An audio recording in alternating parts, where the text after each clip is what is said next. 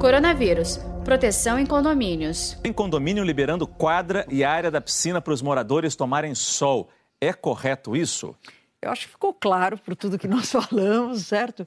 Que, a, que neste momento, se ele está, e eu estou vendo, eu não sei onde ele mora, mas se ele está em algum local onde a gente realmente está eh, preocupado com o isolamento social, está incorreto. Depende é, de onde ele está. É porque tem gente que fala, ah, o cloro da piscina mata o vírus. Não, não. Mas a proximidade não. com os outros, a bagunça da piscina, o churrascão, não pode acontecer, né? Esta semana o assunto condomínio ocupou muito nosso programa. A questão é como conviver em paz nos condomínios nesse período de isolamento social. Eu converso com isso com o advogado Márcio Raskorski, ele é especialista especialista em condomínios e comentarista aqui da Globo.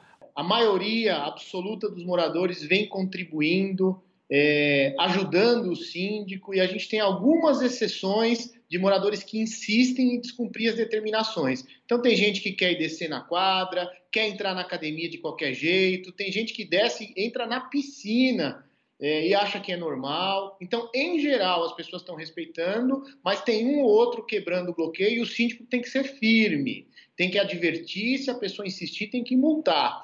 Tem gente que chega no absurdo de tentar fazer churrasco nessa época, indo para a churrasqueira com meia dúzia de amigos para fazer uma bagunça. E aí o síndico tem que ter firmeza. Mas, em geral, está funcionando bem. Exemplo, reforma do prédio. Tem gente que está com o apartamento quebrado já está quatro semanas porque a reforma não pode continuar pode fazer reforma? Tem que ter tolerância aí? Vamos ter uma paciência, deixa reformar o apartamento?